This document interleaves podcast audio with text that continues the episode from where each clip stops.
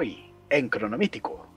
Hombre, hoy 8 de diciembre empezamos con una celebración de cumpleaños de esas de ultratumba psicodélica, mi hermano. El autor de canciones rockeras Jim Morrison nacería un 8 de diciembre de 1943 y sería el chamán del rock hasta su muerte a los 27 años, con lo que entra en el club de los 27. Hasta el aburrimiento. ¿Qué pasa? ¿No le gustan los Doors? Me encanta, pero, pero ya las canciones son muy largas, güey. Sí, sí me parece. amigo, es el final. Esa puta canción nunca se acaba, güey. La canción del final de 10 minutos. es el final, pero no. pero ya casi. Debió haber seguido los pasos de J Balvin y sacar canciones de dos minutos y medio. No, pues las canciones normalitas también de rock duran de eso, weón. O sea, Riderson de Storm, chipum, chipum, No, Rider, pero sí hay una que es como así, como toda electrónica, ¿no? Pero. pero es que esa canción es larguísima, weón. Esa es la que acaba de cantar. Uf, sí. Uy, no. Vieja guardia, mi hermano. Jim Morrison, que tuvo su bióptico con Val Kilmer, dirigido por Oliver Stone. Sí, sí, cuando Val Kilmer no era el panzas. y cuando estaba sexy.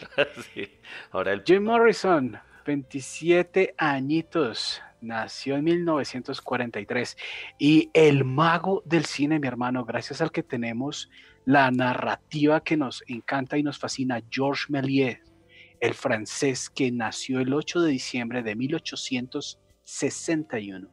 Mucho duro, ¿no? El más. Pues es que gracias, gracias a él es que tenemos la forma de, ver cine de ahorita, ¿no? Antes, antes Tomás Alva Edison y los hermanos Lumière lo que hacían era, bueno, Tomás Alva Edison lo que hizo fue cobrar, ¿no? Cobrar la, cobrar todo, la todo se cobra, señores. cobrar la entrada y patentar. Y patentar el, el, el, invento. Sí. Y, los, los, hermanos Lumière lo que querían era como también mirar eh, como una vaina más eh, documental, ¿no? Entonces, la llegada del, del, tren a la del tren a la estación y asustar gente. Exacto. En cambio, este man como quería hacer magia, el señor George Méliès lo que quería hacer era magia.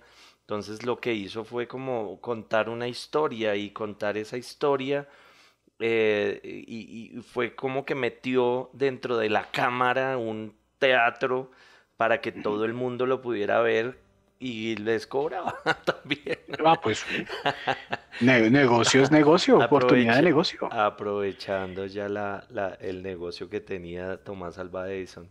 Pero hombre, es que gracias a, gracias a Melies tenemos una de las imágenes más icónicas que es la luna a la que se le mete un cohete en la cara, en el ojo, sacada de El viaje a la luna de Julio, Verne. Julio Verne, sí, claro.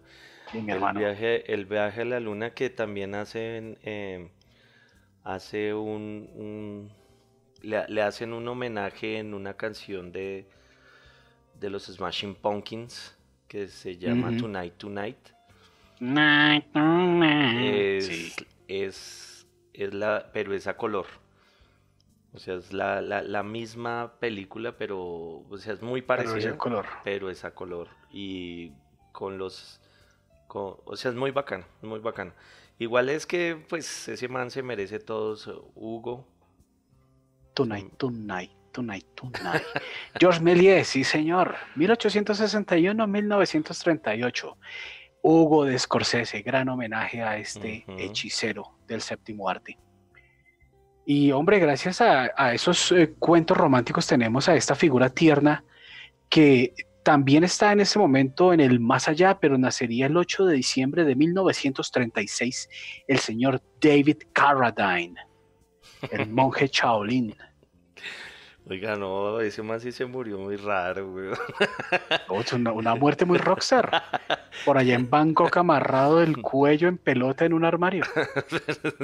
¿Qué más le pide usted a la vida? No, que madurara, viejo huevón.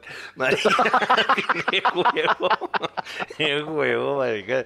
Cuando él ya hizo Kill Bill ya estaba viejo, marica. ¿Cómo, cómo se va a poner en esas? Sí, ya. El señor de Kill Bill, el señor de Death Race 2000. Sí, sí, sí. Este mojigato murió en el año 2009, mi hermano. Y pasando ya al reino de los vivos, todavía nos acompaña Dominic Monaghan, que cumple 44 años. Este actor lo reconocerá usted por ser Mary en la trilogía del Señor de los Anillos. Ah, sí. Yo El confundo a Me- bonito él. Yo, yo confundo a Merry con Pippin. Entonces, Ok.